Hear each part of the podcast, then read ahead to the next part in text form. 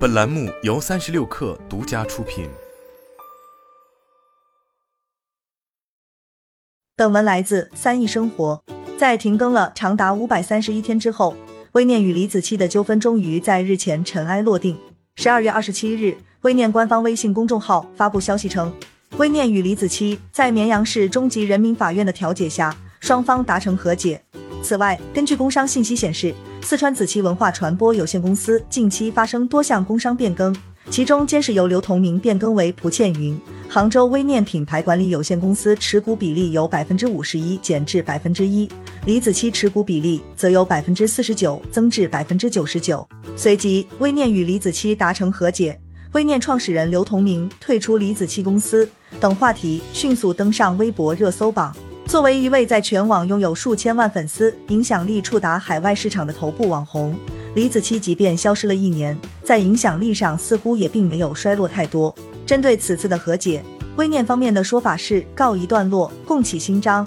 而李子柒方面则尚未对此给出回应。当然，事件双方的低调并不足以掩盖这一场对垒最终以李子柒的胜利而告终。早在二零一六年，李子柒与微念达成合作。其中，李子柒负责内容创作与发布，微念方面则负责运营与探索商业模式。在随后相当长的一段时间里，李子柒和微念的合作应该是十分愉快的，并在国内和海外市场均实现了粉丝规模的高速增长。而双方走向决裂的祸根，则据称是在二零一八年夏天埋下。彼时，李子柒同名天猫旗舰店上线，这一顶级网红 IP 也正式开启了变现之路。根据天猫平台的销售数据显示。二零二零年，李子柒的螺蛳粉、方便面皮等所有品类商品的销售额为十亿元。面对如此巨大的蛋糕，如何进行分配，无疑是对 MCN 和网红的共同考验。显而易见，李子柒与微念在利益分配上出现了分歧，两者的纠纷始于去年的八月三十日。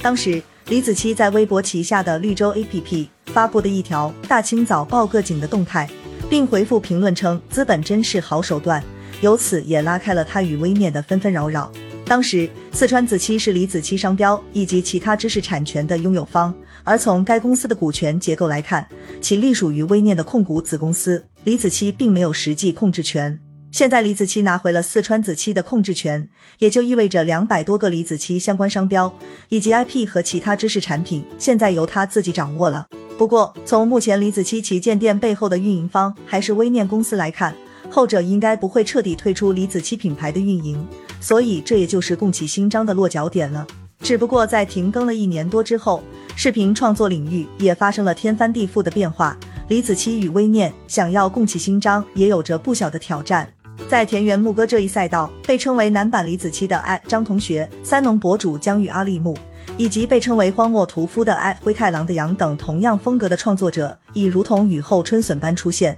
即便李子柒有着强大的粉丝基础，但在当下这个用户注意力稀缺的年代，吃老本显然只是一条不归路。如今李子柒和微念的未来虽然暂未可知，但类似李子柒这样超级网红的未来经此一役后，却可谓是前途晦暗。李子柒能够从微念手中拿回自己的 IP，根本原因其实只有一个。那就是谁能创作，谁得益更多。毕竟，根据微念方面的说法，内容创作完全是李子柒团队自己负责，微念从未干涉过李子柒的内容创作，其更像是锦上添花，通过资本的方式放大了李子柒这个 IP 的商业价值。那么问题就来了，MCN 属于以人为主要生产资料的娱乐经济行业，而网红的个人形象又与 IP 有着高度捆绑的关系，因此这也就意味着极大的不确定性。君不见乐华娱乐之所以 IPO 之路一波三折，很大程度上与其单一依赖艺人管理业务创收，而该板块业务又高度依靠王一博有关。这其实就充分暴露了艺人经济的脆弱。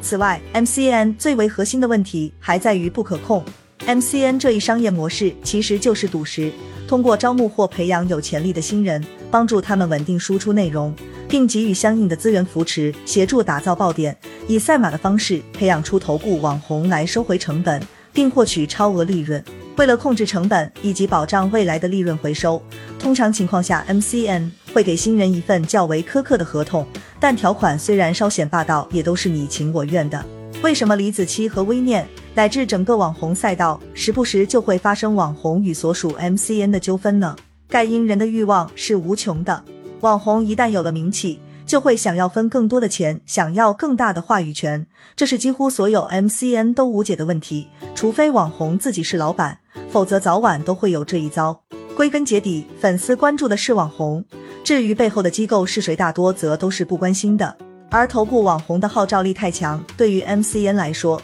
也是一把双刃剑。合作无间时虽然是利润发动机，可一旦翻脸，就将会是元气大伤。所以现在 MCN 赛道的潮流是批量流水线式的去孵化网红，开始模仿当年互联网行业流行的中台模式，不再寄希望于打造头部网红，而是青睐批量化生产腰部网红。例如罗永浩的交个朋友，薇娅的千寻，李佳琦背后的美 One，如今其实都是在做矩阵账号体系。所以，具有创作优质内容能力的创作者自己组团，而缺乏独立输出内容的创作者投向 MCN 的怀抱，或许就会是这条赛道的未来。